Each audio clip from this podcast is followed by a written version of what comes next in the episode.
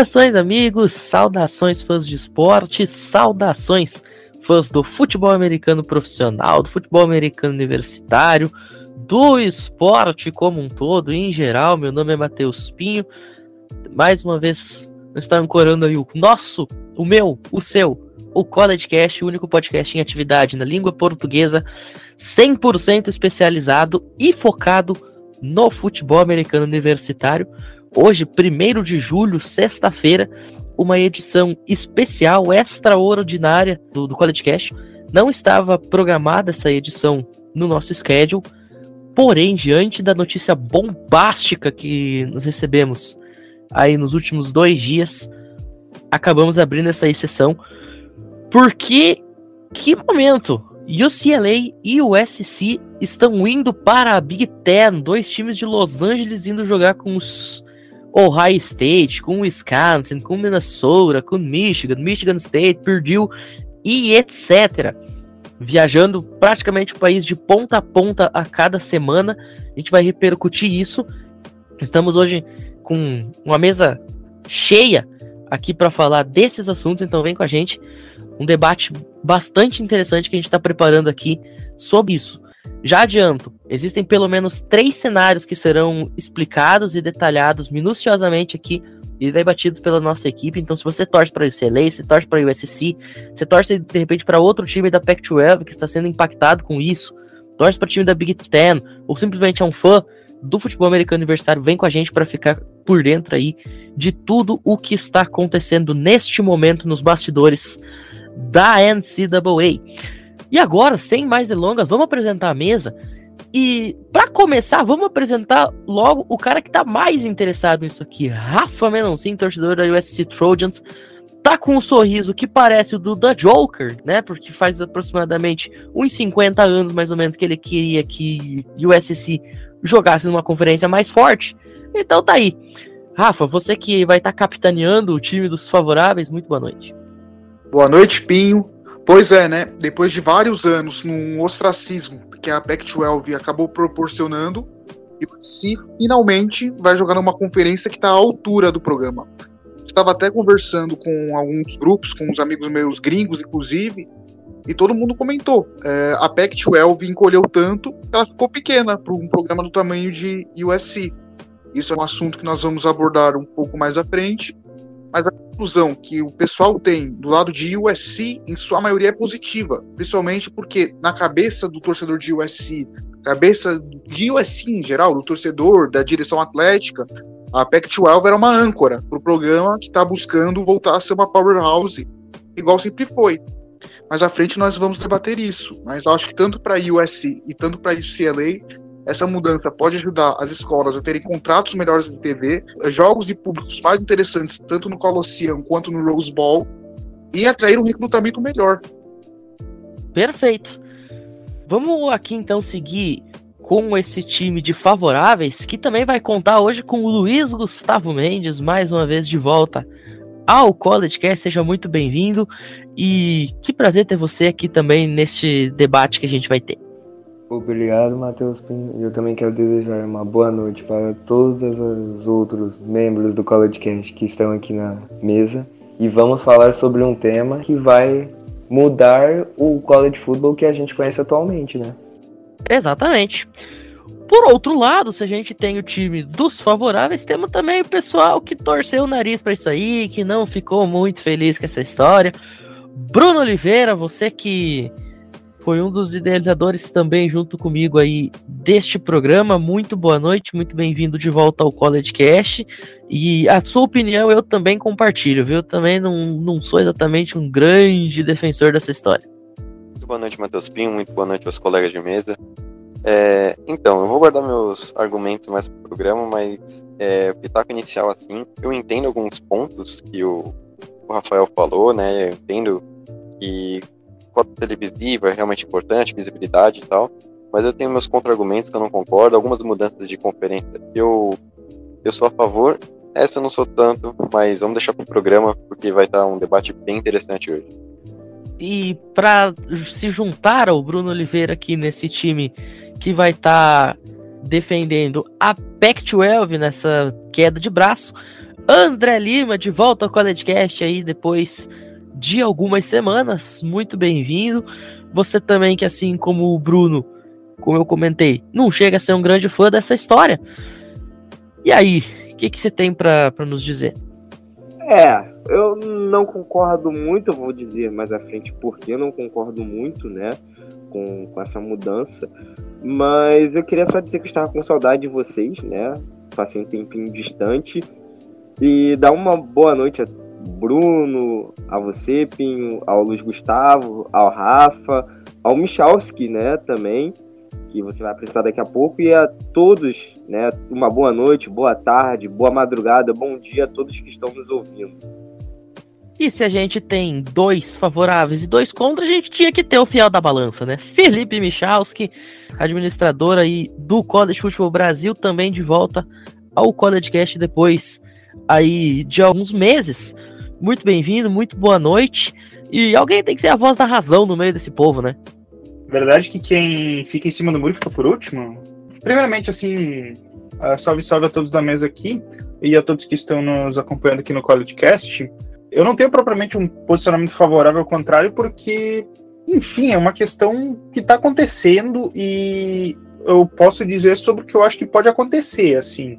O que aconteceu nessa quinta-feira e que está acontecendo agora nesse desenrolar como consequência dessa movimentação que eu acho que ninguém esperava, né? Porque, por exemplo, as colocações de Oklahoma e Texas na SEC eram algo até que muita gente já especulava, assim, durante muito tempo.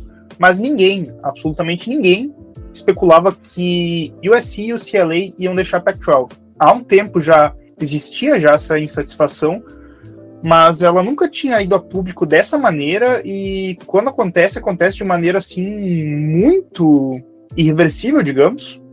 Uh, independente do que for acontecer agora, eu acho que a Pac-12 não se recupera mais.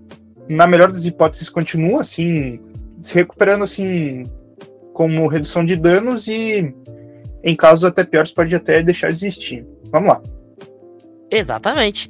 E como eu falei, a gente vai atuar hoje em três frentes.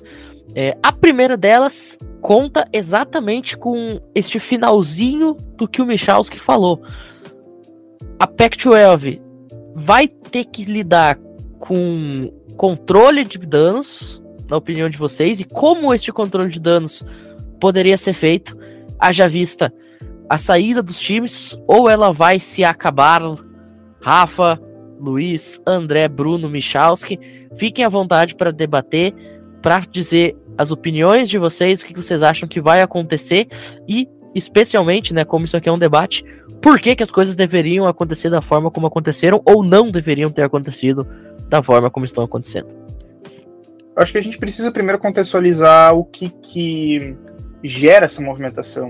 Uh, há algum tempo a Pac-12 ela já vem tendo alguns problemas de, de administração, Uh, no termo esportivo, a Pac-12 está ficando um pouco para trás já há algum tempo. Uh, se a gente for considerar, por exemplo, só no futebol americano, o último título nacional da Pac-12 foi em 2004 com o USC. Esse título foi tirado, né, por conta de alguns escândalos ali, mas vamos considerar que 2004 foi o último título nacional. Uh, desde então, USC teve também seus problemas, chegou a ser banida da Ball Season. No College Football Playoff, Uh, desde 2014, a Pac-12 só foi para o playoff duas vezes. Foi em 2014, na, na edição inaugural, e foi em 2016 com Washington. Desde então, a gente teve até, por exemplo, Stanford vencer na conferência, chegando muito perto ali, mas, assim, a conferência não chegou perto de entrar no playoff ali para competir. E a gente teve algumas circunstâncias aqui nos últimos anos que eu acho que tem dado meio conta assim no negócio. 2020, a Pac-12 teve uma organização amadora da temporada de futebol americano, foi a última conferência a querer ali definir um calendário, assim, tipo, anunciou lá, cancelamos a temporada, daí chegou lá outubro, setembro, outubro, mudou de ideia, mudou de ideia, fez um calendário ali curtíssimo, assim, que não serviu para nada, assim, para poder competir ali, para brigar por playoff. Acabou que o time que venceu a conferência não tinha vencido a divisão, e, enfim, o time foi muito mal representado naquela bolsida, assim, um troço muito bizarro. Uh, eu acho que até um sintoma também disso é que Utah em sua conferência no passado. Com todo respeito a Utah, mas Utah é um programa médio, assim, é um programa médio que é emergente e que assim tá no máximo do que pode. É um dos poucos programas ali que está conseguindo apresentar um pouco de desempenho esportivo sem ser tão, tão afetado por questões internas. E acontece muito mais por demérito de outros programas ali dentro da conferência. Tu tem as Arizonas indo mal, tu tem Califórnia também fez uma temporada horrível, e o SC nos últimos 10 anos não tem temporadas competitivas. Teve uma temporada de 2016 que o time até vence a conferência, joga bem, uh, joga o Rose Bowl e tal, mas é só isso, assim. E o CLA também desaparecida do cenário, sabe? E teve, não se não me engano, teve uma temporada no basquete também que a Pac-12 rodou três representantes no March Madness também. Corrijam-me se eu estiver errado. O que, que, pode acontecer é que, assim, ó, uh, para Pac-12, até talvez eu estou adiantando algum tema. O que eu acho é que a Pac-12 não tem a mesma margem de manobra que a Big 12. A Big 12 ela agiu rápido e ela, como tem muitos programas ali próximos, ela pega vários dos programas emergentes ali. Pega um programa emergente do estado da Flórida, UTF, pega um programa emergente ali de Ohio, que é Cincinnati, pega Houston, que é a essência do Texas, e pega BYU, talvez o maior programa esportivo que não estava no Power 5. A Pac-12 não tem para onde correr, porque em termos geográficos, menos programas esportivos para aquela região, e programas grandes. Que, que ela deveria talvez ter feito era pegar BYU antes, mas por questões ali na década passada uh, dos domingos ali, que os, os Mormons ali, a BYU é uma faculdade dos Mormons, no caso, e que eles guardam os domingos, e isso para o beisebol era prejudicial, né? Uh, uma das principais questões para a BYU não ter entrado na Pac-12.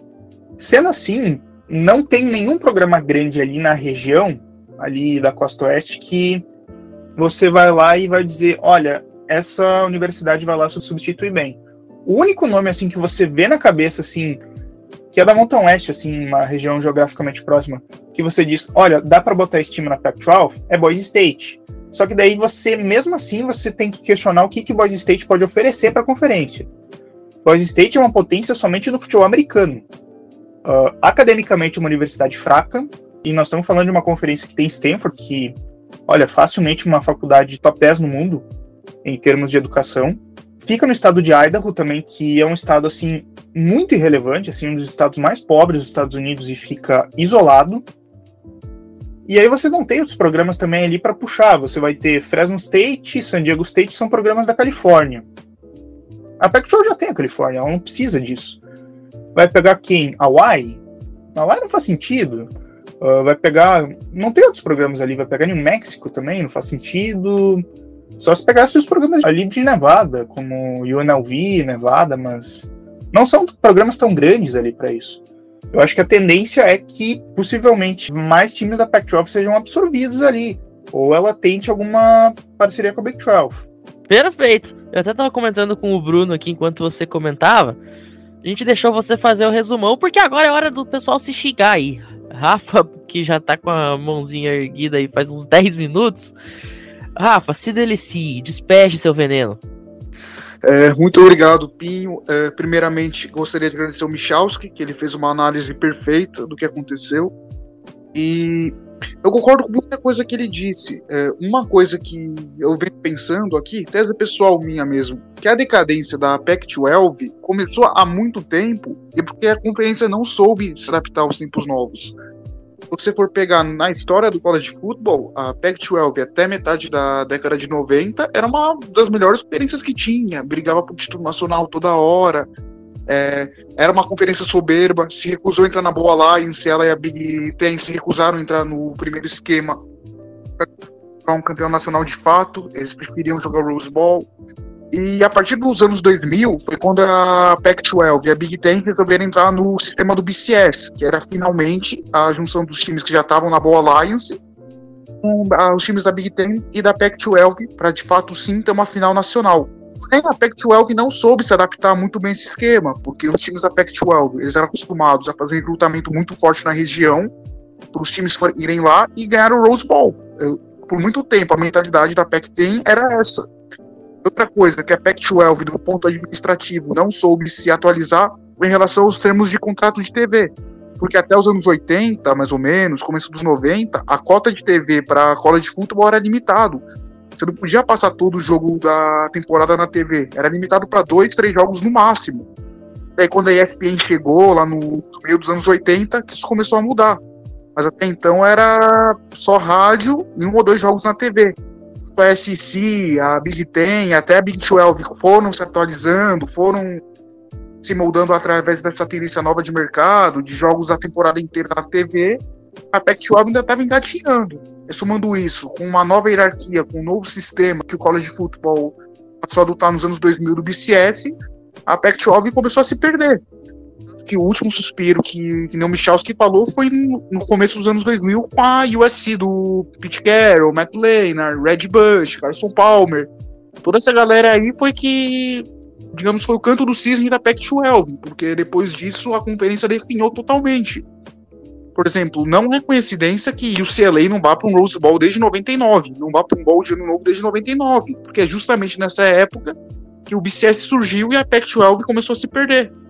É desde então, é, Cal Berkeley, que é um programa é, muito tradicional, começou a perder força. Stanford, apesar de ter tido um respiro no começo dos anos 2010, também definhou. E o SC, apesar das sanções, tudo não conseguiu se acertar. Os times começaram a perder recrutamento para outras conferências. Os jogadores preferem para uma SC, para uma Big Ten, que lá eles vão ter maior exposição nacional, mais jogos na TV, é, programas com maior reconhecimento.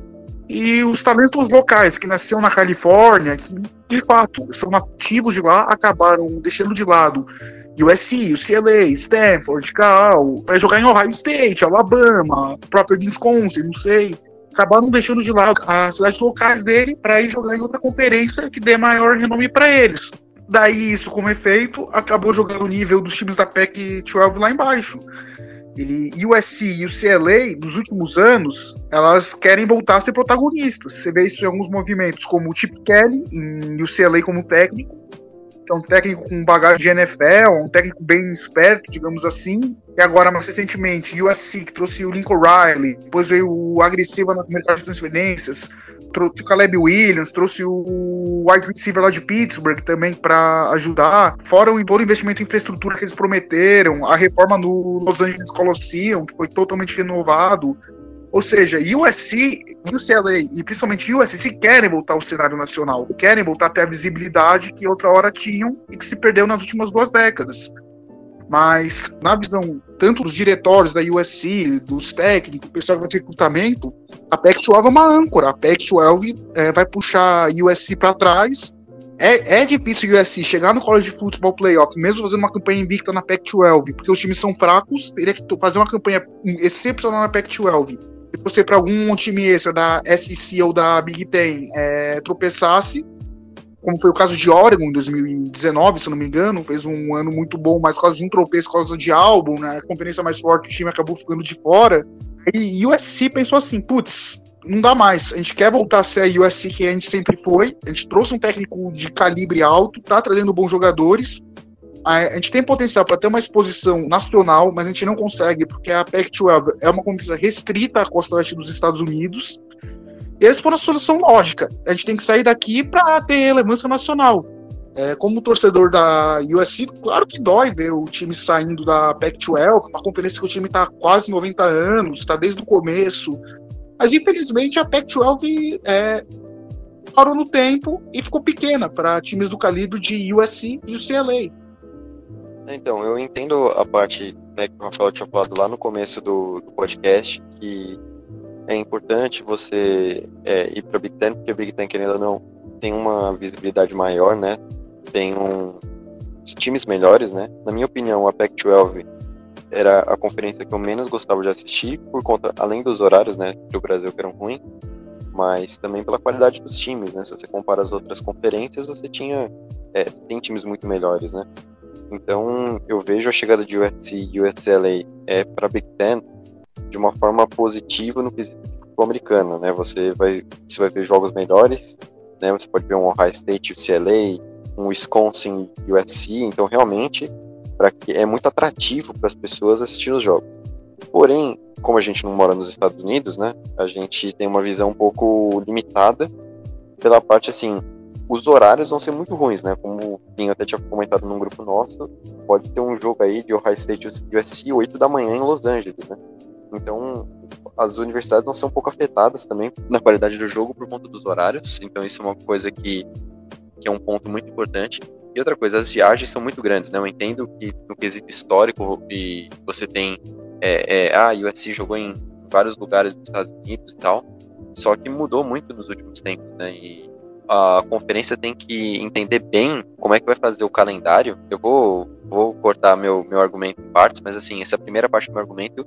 Quero ver como que eles vão fazer para evitar o desgaste dos jogadores e assim você evita lesões, porque você vai ter jogadores indo para o draft, que são jogadores com muito potencial. Um exemplo para esse próximo draft é o Jordan Edson, wide receiver de USC. Então, tudo isso conta, né? O, o desgaste físico é, pode ser um fator para o draft. Então, tem que ficar bem de olho. Eu quero ver como que eles vão manejar esse quesito, primeiramente de viagens e, e horário.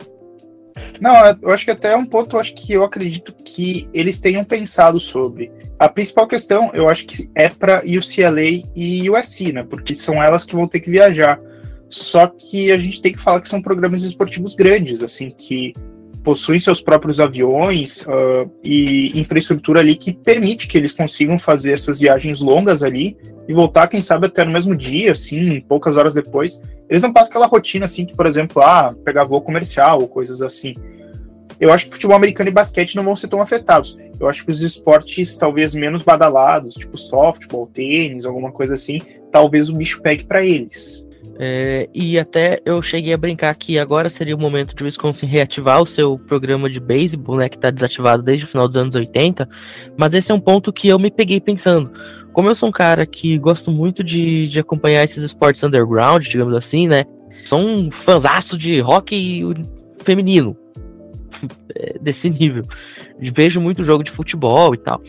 Então, cara, eu, eu me peguei pensando nisso aí também. Como que eles vão fazer para pegar os esportes que tem menos infraestrutura, que tem menos grana, e tirar os caras toda semana sair de Beverly Hills e jogar em Madison. Aí volta lá pra LA, aí na semana seguinte sai lá de LA de novo, vai jogar em perto de Boston, aí na semana seguinte volta para Los Angeles para depois ir jogar lá em Baltimore. Como é que vai ser isso pro cara lá que participa do 4% do atletismo. Entendeu? Porque assim, você se basear no futebol americano é fácil, é mole. Final, futebol americano, o USC chegou no Lincoln Riley e disse assim: Eu te ofereço um jatinho particular para você vir treinar meu time. Aí é mole.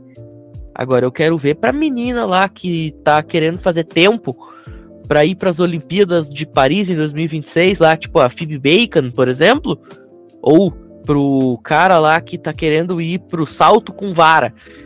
O impacto que vai ter nesses atletas é muito diferente do impacto que vai ser nos atletas dos esportes principais, André.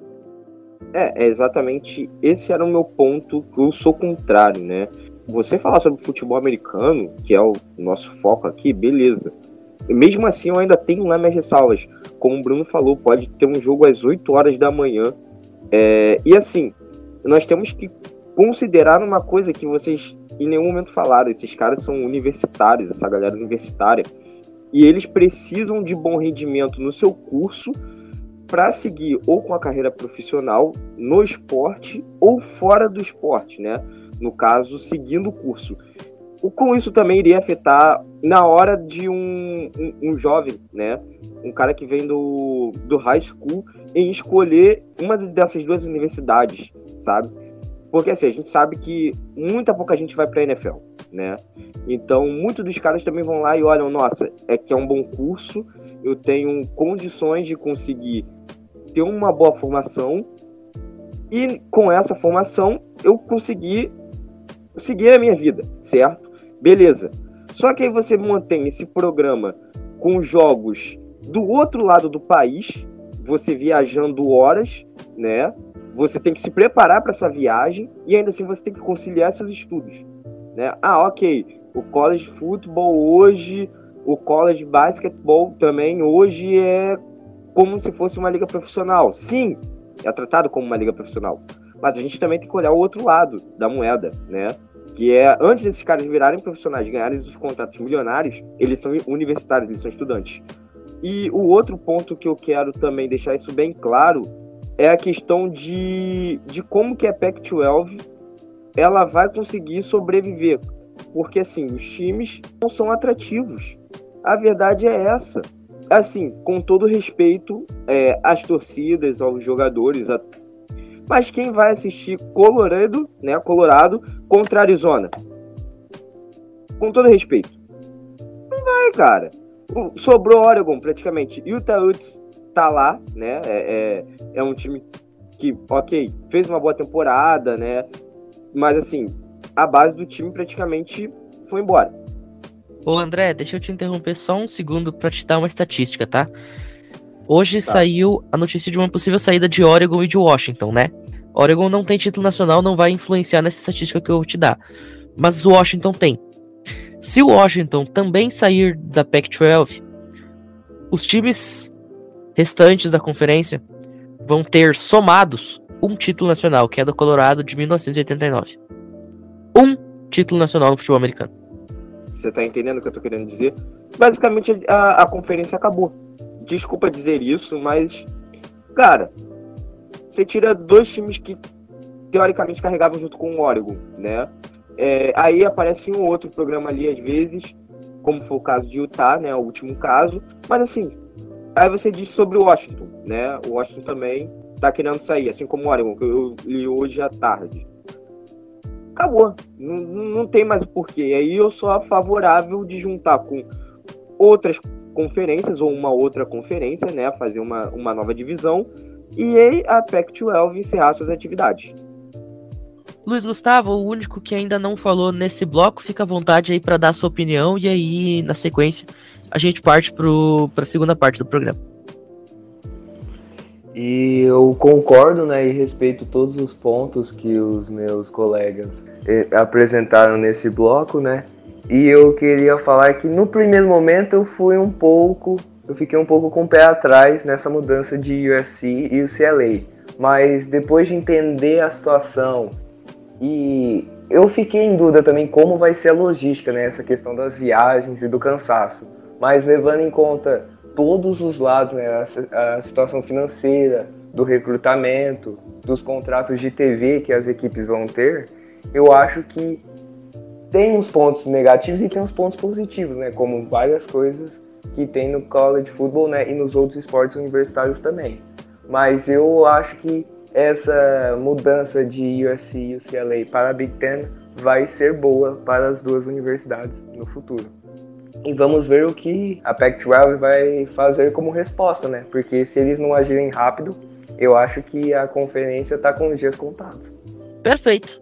Vamos passar então para o nosso segundo bloco de hoje. A gente já abordou aqui a possibilidade de a, a conferência Pac-12 acabar sendo extinta, ou talvez, como o Michalski falou, tentar juntar alguns times ali da região, mas uma teoria que ganhou força é de uma fusão de duas conferências. E uma que está se comentando de forma bastante efusiva é a Big 12.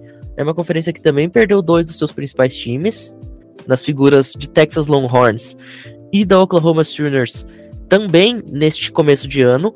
Vamos lembrar que a Big 12 já perdeu outros times importantes recentemente, como foi o caso de Missouri e de Texas A&M, por exemplo.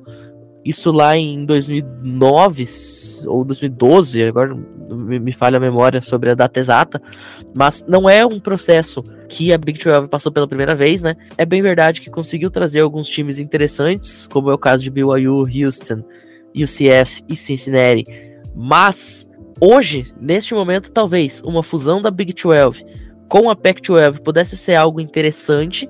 É bem verdade que isso tornaria o que outrora foi a Power 5 em uma Power 4 mais para Power 3, mas pode ser um meio, um mecanismo das duas conferências conseguirem sobreviver. Qual que é o cenário ali da questão de Oklahoma com Texas? É um cenário que ali você tinha essa especulação há algum tempo, por exemplo, ali, e que acontece em dois cenários.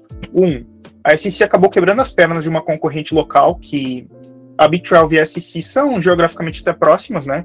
E também faz com que se crie a primeira superconferência do college football. Tipo, a SEC com 14 times já é uma potência, não tem nem o que discutir. Você tem programas gigantes, você tem Alabama, você tem Georgia, Auburn, vários outros, né? Assim, não tem nem o que discutir. É um, uma conferência que assim, é muito poderosa no recrutamento. E você pega dois dos principais programas do college football ali, do estado do Texas, Oklahoma ali logo do lado, assim. Tem que discutir o que é o poder de uma coisa como essa. O que eu acho que agora pode mudar o cenário é o seguinte: uh, diante de um cenário assim de superconferências, começa a fazer menos sentido você figurar numa conferência teoricamente normal. Assim, uma conferência lá tem seus 12, 14 times, ali tá regionalmente distribuída ali, né, na questão geográfica, e que você vai ter um contrato ok. Uh, a SC ela dá a demonstração ali que você pode garantir um super contrato de TV assim que os contratos atuais expirarem, e você pode se distanciar das rivais, porque a movimentação de USC e UCLA, ela também é uma movimentação egoísta, porque ela vai, ela vai fazer com que esses dois programas disparem economicamente em relação aos seus concorrentes locais, os que não vão entrar no caso, né? Porque ali, mesmo que a Big Ten tente ali expandir ainda mais, que eles queiram lá pegar vários programas, eles vão pegar no máximo uns dois ali da região, tipo, se eu for chutar hoje ali, é o que estão especulando, que é Oregon e Washington, e só. Porque também a MIT não vai se expandir de maneira tão infinita. Pegando o gancho no que você está falando, Pinho, é, essa situação da Pac-12 está me lembrando muito a situação da Big East Conference, que aconteceu mais ou menos nessa época que você falou, que é uma conferência até que relevante no cenário dos esportes universitários, acabou sofrendo uma crise até que semelhante em devidas proporções com essa da Pac-12, e a Big East acabou, só que não. Uh, alguns times da Big East acabaram se dividindo, foram para outras conferências, mas a Big East em si não morreu. Uh, em outros esportes, a Big East ainda existe. No basquete, por exemplo, a Big East ainda está de pé. Eu acho que na Pac-12 pode ocorrer algo parecido. Por exemplo, é, o vôlei de praia de USC já anunciou que vai ficar na Pac-12. O vôlei de praia não vai competir na Big Ten, vai ficar onde está mesmo. Acho que a tendência que pode acontecer é uma situação semelhante a essa. O, a parte de futebol americano, de basquete, pode eventualmente acabar, mas o nome, a marca Pac-12 pode continuar viva em outros esportes, que nem aconteceu com a Big East. A Big East na, na operação de futebol americano não existe mais, é, acabou faz 10 anos. Muitos times, inclusive, que eram da Big East, hoje estão na American Conference, a ACC, American Conference agora que está tá fazendo um trabalho fenomenal, vários programas emergentes já citados foram para Big 12. Acho que para Pac-12 tem duas opções: ou seguir esse caminho que eu acabei de falar, ou uma fusão com a Mountain West, que já é um puxadinho da Pac-12 e é regional. É, daí formaria meio que uma American Conference, só que na costa oeste, com alguns programas tradicionais, como no caso de Cal Berkeley e Stanford, traçando paralelo, seriam algo semelhante aconteceu com a Big East com a American. A Pac-12 se junta com o Mountain West e forma a West Conference, uma coisa desse tipo, e junta alguns programas tradicionais, assim como tinha na American. Tinha Cincinnati, Houston, acho que TCU chegou a jogar na American também. Essa nova conferência seria alguns programas tradicionais como ao Berkeley e Stanford. E ficaria por isso. Uma fusão com a Big 12 eu já acho mais difícil, porque a Big 12 é, foi atrás, trouxe novos programas, e adicionar mais tantos programas, eu não sei até que ponto seria benéfico. É, você comentou sobre a Big East, vamos traçar um plano de fundo aqui para o pessoal que não conheceu essa conferência. Basicamente, gente, resumo rápido do que foi a Big East.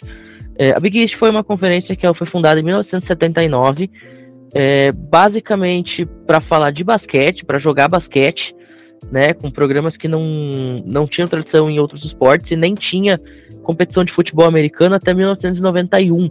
Rutgers, Temple, West Virginia, Virginia Tech, Miami foram os principais programas que foram convidados a integrar essa Big East no futebol americano a partir ali do começo dos anos 90. É, depois outros times entraram. Miami acabou sendo campeão nacional, inclusive jogando pela Big East em, em 1991 e depois em 2001. É, só que em 2003, Miami, Boston College, Virginia Tech acabaram deixando a conferência. Cincinnati, Louisville e South Florida foram convidados para é, preencher esse vazio. Temple também saiu depois com o tempo. TCU saiu em 2010. É, e aí, entre 2010 e 2011, naquela folia que foi o realinhamento de praticamente todas as conferências, a Big East acabou terminando novamente seu programa de futebol americano. Os times que quiseram continuar com seus programas no futebol americano foram jogar na The American, né, que é o caso, por exemplo, de Cincinnati, UCF, Navy, Memphis, Tulane, East Carolina, Southern Methodist, é, enfim, vários outros times, né? E a base do basquete da Big East ainda continua formada pelos times do chamado Catholic Seven, né, que são sete escolas católicas privadas que eram membros fundadores lá atrás da Big East e que não jogam futebol americano. Por exemplo, isso inclui Marquette, que é uma universidade extremamente popular e tradicional no estado de Wisconsin. Aí só para entender, né, o que, que foi essa, essa conferência que o Rafa estava comentando, né, Felipe? Eu ia lançar lá dentro que Temple foi chutada da Big East por resultados ruins. E, e infraestrutura precária. Eles basicamente não tinham um estádio decente para jogar.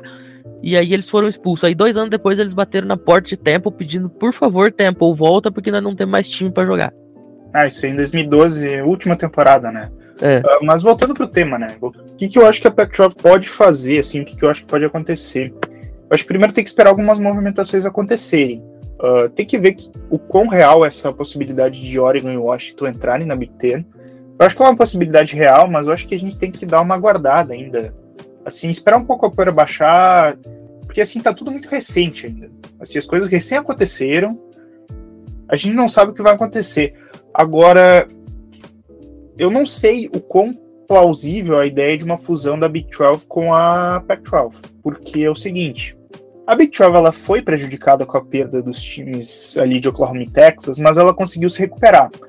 Hoje, eu creio que ela tem um cenário um pouquinho mais favorável que a Pac-12. Até porque eu falei, ela conseguiu fazer a sua seu remanejamento de programas e assim, ó, se a gente considerar a lógica assim de você uh, tentar derrubar outras conferências ali, outras que estão em crise, o que, que eu acho que pode acontecer? Eu acho, eu até acho que a Big 12 pode, pode talvez até estar tá torcendo para que a Big Ten pegue Oregon e Washington. Porque é o seguinte, aí a Pac-12 fica com oito times, e aí você tem o cenário que, por exemplo, Arizona e Arizona State são muito próximas ali do Texas. Quer dizer, são próximas para Big 12 pegar ali esses dois programas, por exemplo, é uma barbada. E para você pegar mais alguns outros ali também, ó, você vai indo. Você não vai pegar todos os times da Pac-12, você vai deixar alguns programas ali que, por exemplo, não tem tanta relevância. Uh, Washington State, por exemplo, Oregon State, aí eles que se virem, né? A Big 12 pode aproveitar a ocasião, talvez, ali e contribuir para a dissolução da Pac-12. Que eu acho que, assim, em termos econômicos, pode até ser mais favorável do que uma própria fusão, porque a fusão pressupõe você dividir certas coisas. E eu não sei se o presidente ali, ali o chefe, o comissário da Pac-12, ele vai aceitar de bom grado lá acabar a conferência, né? Então, eu acho que viria mais por convites das outras conferências ali, mandando convite para pegar os times da Pac-12 ali que estão desesperados. Eu até mandei uma nota ali no, no WhatsApp, né, uh, sobre Arizona, né? Assim, Arizona meteu uma nota que não assume um compromisso explícito em continuar com o Pac-12. A nota é genérica, assim. Ah, nós assumimos o compromisso de continuar competindo em alto nível. Mas o que isso quer dizer? Não quer dizer nada. Então. Até porque Arizona competir em alto nível é um negócio que não existe há muito tempo. É. Mas, por exemplo, Arizona é um programa muito relevante no basquete, né? Só para deixar registrado, você comentou que Arizona é próximo de alguns dos programas da Big 12, eu que sou um cara extremamente curioso, fui pro Google e digitei Distance between Phoenix and Houston. Apareceu aqui que dá 1.200 quilômetros de distância quase. Lógico, você vai fazer isso de avião, é um pulinho. Mas é uma distância que de carro, por exemplo, assustaria. Se fosse feita trajeto terrestre, né? Então, essa coisa da união da Big 12 e da Pac-12 é uma coisa que poderia salvar sim a Pac-12. Né, que nem o Felipe falou, para mim, se não houver essa fusão, para mim a Pac-12 acabou.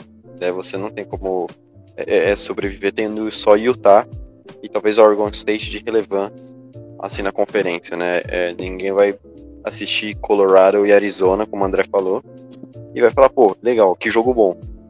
E assim, eu acho que a Big 12, por mais que perca Texas e Oklahoma, que são duas universidades gigantes para qualquer conferência que eles entrarem, tanto em quesito torcida como jogadores, né? A gente já falou do Queen Ewers e de outros jogadores que, que vão jogar nos próximos anos. Cara, é, a Big 12 ainda tem BYU que vai entrar, Cincinnati, que agora é uma universidade muito, muito forte no quesito nacional, tanto que chegou nas semifinais nacionais. É, você tem Houston, que querendo ou não é uma universidade tem sua relevância e tal. Então a Big 12 ainda tem universidades interessantes, né? A saída de Missouri lá em 2009, 2012 falou, não foi tão relevante, porque Missouri nunca foi uma universidade, meu Deus, que universidade. Texas A&M não, já, Texas já tem uma, uma relevância. É, mas Missouri vou... na época, Bruno, era um time bastante legal, tá? Figurou dentro do top 5 do ranking durante todo o ano de 2007, figurou dentro do top 20 durante todo o ano de 2008, por exemplo. Missouri quase venceu a SEC no primeiro ano. Sim, eles chegaram na final da, da, da SEC e perderam de Alabama, né? É justo, mas no quesito histórico, digo assim, não uma grande perda, sim, né? É que nem Texas. Texas tá num, numa descendência muito grande, mas não é porque é uma universidade ruim, né? Agora já vai ter um, provavelmente vai, vai alçar voos altos e chegando na SEC é uma, uma, uma universidade muito forte. Mas o ponto que eu tô querendo dizer é assim, a Big 12 consegue sobreviver sozinha sem Texas e Oklahoma. A Pac-12 não consegue sobreviver sozinha sem o CLA e o USC. É, e eu sei que Oregon e Washington vão sair, mas é, o ponto que eu quero dizer é a Pac-12 precisa muito mais dessa união, dessa fusão, do que a Big 12, porque se ainda tem universidades conseguem bater de frente com algumas outras é, universidades grandes, sei lá, o High State, Notre Dame, ainda tem jogos é, de grande relevância, tanto que Cincinnati acabou de ganhar de Notre Dame ano passado. Então, e BYU, é, você tem universidades que têm uma mídia ainda grande. A Pac-12 é perde muito, cara. É, é, por isso que eu não gosto dessa mudança, porque por mais que eu não fosse um grande fã do Pac-12, você mata uma conferência. Mas assim, é, nossa, de forma radical, assim, quatro das principais universidades sendo arrancadas de um, da noite pro dia, indo para uma conferência muito grande. E o grande ponto que eu quero dizer antes de eu terminar aqui é eu vejo um problema muito grande das conferências ficando muito inchadas, né? A SEC tendo não sei quantos times, 20 times, a Big Ten também, a Big Ten virando para Big 20, porque, cara, é muito, muito time. A ACC ainda que está se mantendo aí com 14 times. É, então, cada vez menos é, universidades na Pac-12 e mesmo se entrar, não vai ser nenhuma universidade que, vai colocar, caramba, essa universidade entrou na Pac-12, realmente não tem, cara. Não, não, vai ter nenhuma universidade que vai mudar o patamar da Pac-12 sem o CLA e o USC. Então, acho que um grande problema que a gente vai ter também é a, as conferências maiores ficando cada vez maiores e, e os, o New Year Six ficando cada vez mais centralizado em duas conferências, é, a ACC até ficando um pouco atrás. Então eu acho que isso vai ser maléfico para a NCAA. Praticamente, eu sei que vai ter as regras, mas assim, os grandes bowls sempre vai ser SEC contra Big Ten e eu não sou nem um pouco a favor disso. É interessante isso aí que você comentou, Bruno, sobre a questão da, do tamanho das conferências, porque assim, a SEC e a Big Ten, até a temporada passada, ambas tinham 14 times, né? A exemplo da ACC, a Big 12 aparecia com 10 e a Pac-12 com 12. A Big Ten ela vai perder 2 e vai ganhar 4, né? Então, dentro dessa lógica aí, ela ainda vai ficar com um tamanho bastante razoável, né? É, ela vai ficar com 12. A ACC vai se manter com as 14 que ela já tem, só que a gente está falando de uma SEC que vai a 16 times, né, sendo dois deles do estado do Texas, que não é exatamente perto de Georgia, né, uma distância bastante considerável, é, da Flórida até Oklahoma, ou enfim, de, de Austin até Atlanta. E enquanto que a Big Ten, ela tá indo para 18 times.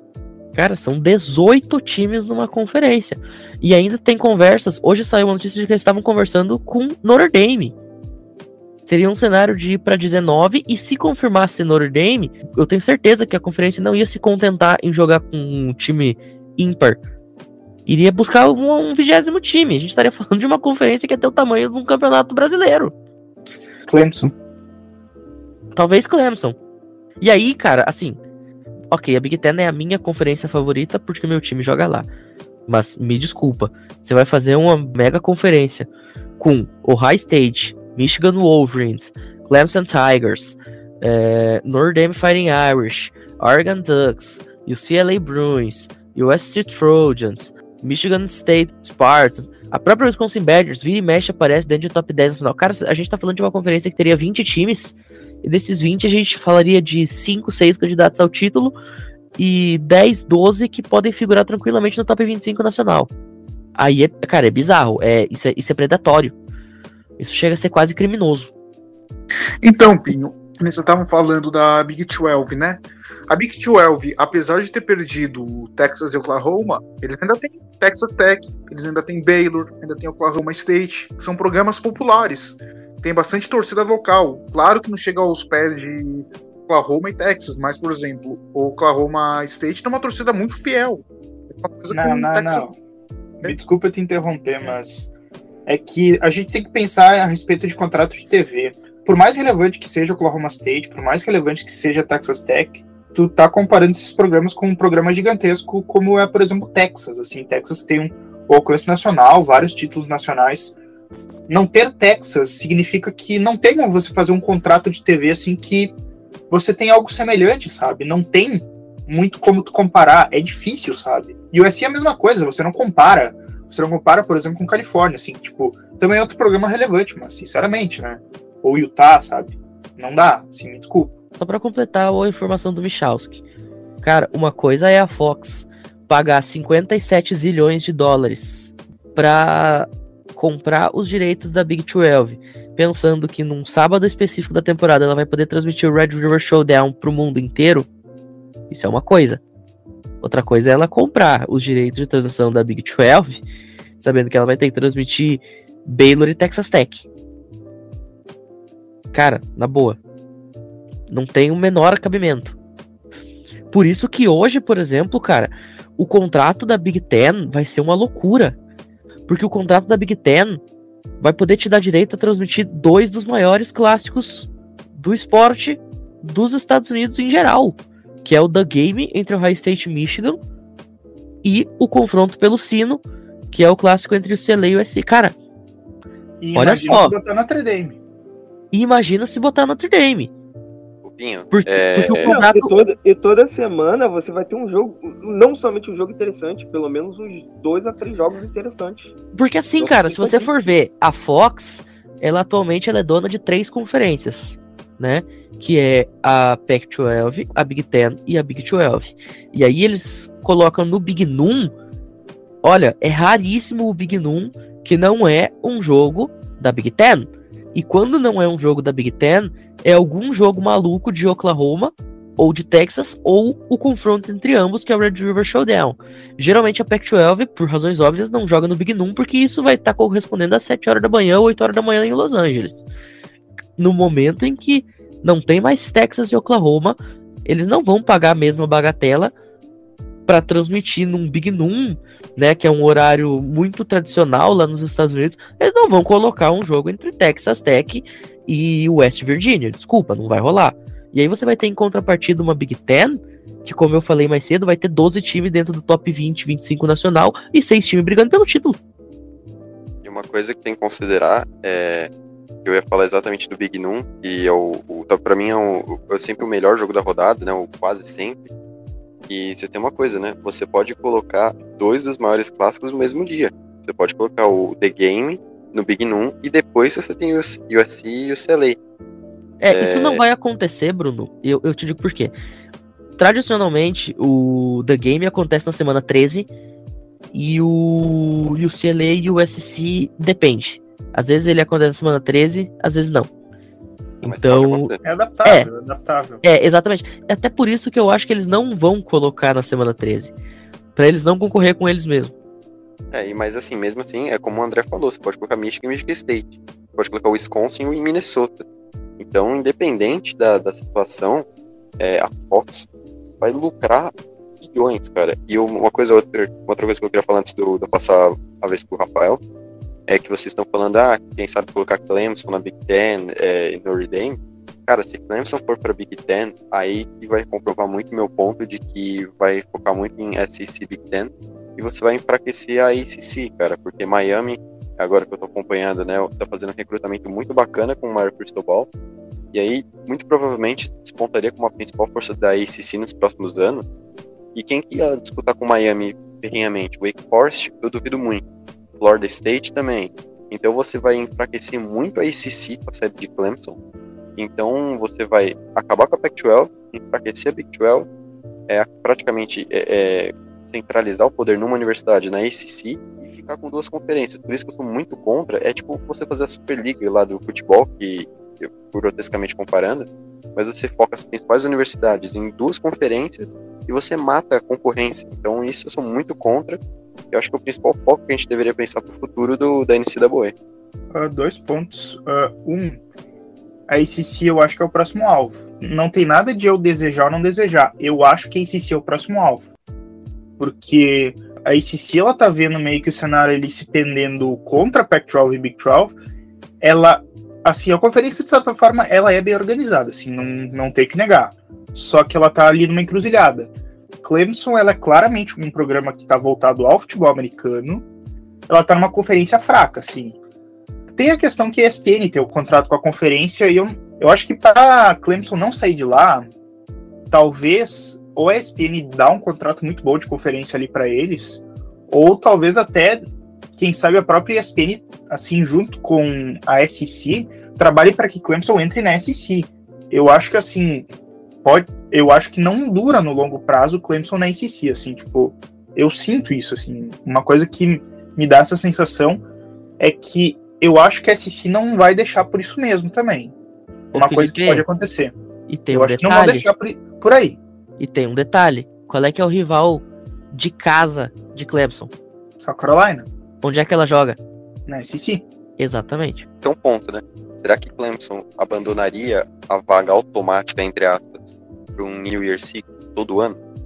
Mas é que aí entram outros pontos. Por exemplo, eu acho que os playoffs vão ser expandidos. Então, aí já não faz tanta diferença. Não, aí sabe? não é achismo, isso aí é realidade. 2025 termina o contrato, os playoffs vão ser expandidos. Isso já é fato. Resta a gente saber para quanto. Se vai ser para 8, se vai ser 12, se vai ser 16. O ponto que eu não tinha comentado é que a ACC mudou as regras, né? Vai ter uma divisão única na ACC de 23 a 26, então não tem um projeto a longo prazo. As grandes forças da ACC são Clemson e vai ser Miami. Então eu acredito que mudanças vão acontecer na ACC com certeza.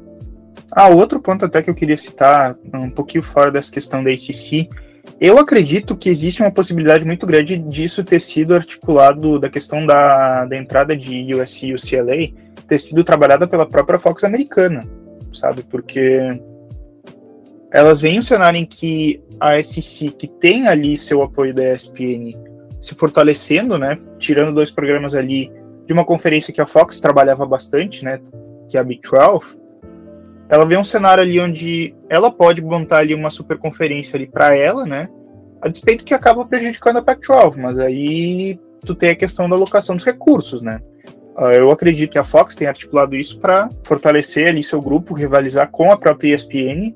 Enfim, uh, são muitos negócios, velho. E a gente também não pode esquecer da questão agora que a NCAA virou um negócio meio que semi-profissional, né? O amadorismo em si vai se tornar cada vez menos em voga, né? Que cada vez mais com os contratos publicitários. Claro, a gente está falando do topo, né? A gente não está falando ali mais da ralé, mas é uma lógica que cada vez mais se impõe, assim, mudanças bem radicais no universo do college football. Michalski, é, eu queria aproveitar que você entende mais sobre essa parte de contratos de TV, tocando no assunto que você falou da SEC com a ESPN. A CBS perdeu a SEC para a ESPN. A SEC tem um contrato com a CBS, vai acabar e vai ser transferida para a ESPN. Pergunta minha dúvida: você não acha que a CBS pode fazer algum movimento para tentar fortalecer a Big 12 ou tentar fortalecer a SEC? Ou é viagem isso aí? Eu acho difícil, porque a questão da CBS ela é meio semelhante à da NBC, porque a diferença é a abordagem. A CBS ela tem direito a um jogo por semana da, da SEC. Ela tem direito ao melhor jogo da semana, com alguns limites, tipo, ah, não pode transmitir mais de seis jogos de Alabama numa temporada, que daí, tipo, vai lá e bloqueia. Tanto é que por isso teve um Iron Ball que foi transmitido pela ESPN, porque a CBS simplesmente excedeu o número de jogos transmitidos de Alabama. Foi por isso. O da NBC ele tem algumas semelhanças também. O que aconteceu é que a CBS saiu do contrato, assim, tipo, o contrato deles acabou, e agora os jogos vão ser tudo só pela ESPN mesmo. É só isso aí mesmo. É, Michalski, outra coisa que você me veio na cabeça agora, quando você falou que a Fox pode ter articulado toda essa mudança, você não acha que isso pode ter alguma correlação com os balls de ano novo? Que a Fox, em teoria, ela só tem um Holiday Ball de, de fim de ano. Eles não têm Fiesta Ball, não tem Rose Ball, não tem Sugar Ball, Cotton Ball, tudo isso com a ESPN. Eles enfraquecendo a Big 12, a Pac-12, a ACC, isso acaba diretamente enfraquecendo esses balls de ano novo. Você acha que pode ter alguma correlação ou é só coincidência? Não, isso aí eu acho que não tem nada a ver os balls, porque na verdade você só remanejou os programas. Tipo, a quantidade de programa grande continua existindo. Tipo, a questão é que tu vai ter mais repetição de confronto, sei lá, Big Ten e SEC, porque naturalmente tem mais programas. Mas é só isso. a ESPN não vai perder os contratos dela com os balls ali. Isso aí, isso aí dificilmente acontece. Não, o que eu tô querendo dizer é que eles acabam enfraquecendo o produto da ESPN, de certa forma. Eu acho que não. Eu acho que não. Sobre essa questão dos horários, por exemplo, e o USC jogar no Big Noon, isso já aconteceu em jogos dentro da própria Pac-12. Em 2020, no auge da pandemia, quando estava bloqueado nos estádios, e o SC jogou, fez o seu season open, o primeiro jogo da temporada contra a Arizona State, se eu não me engano, foi no Big Noon, e o jogo foi em Los Angeles, no Colosseum. A própria Pac-12, em algumas situações, já teve jogos. Eu sei que pandemia, situação mas a própria Pac-12 já empurrou o jogo às 8 da manhã para os próprios membros. A abertura de 2020 de USC foi USC contra Arizona State, um Big num Saturday na Fox, sendo que era 9 da manhã em Los Angeles. Me corrija se eu estiver errado. Aquele Oregon Ohio State foi no Big Noon também. Sim, Rafa. É, mas você está pegando um caso Agora bota isso a temporada inteira. Os caras terem que jogar 8 horas da manhã, 9 horas da manhã, às vezes 7, a temporada inteira. Sabe, o planejamento todo vai para o espaço, a, a, preparação do atleta vai todo para o espaço. Não é só simplesmente eu acordar 6 horas da manhã para jogar às 8 e ok, sabe?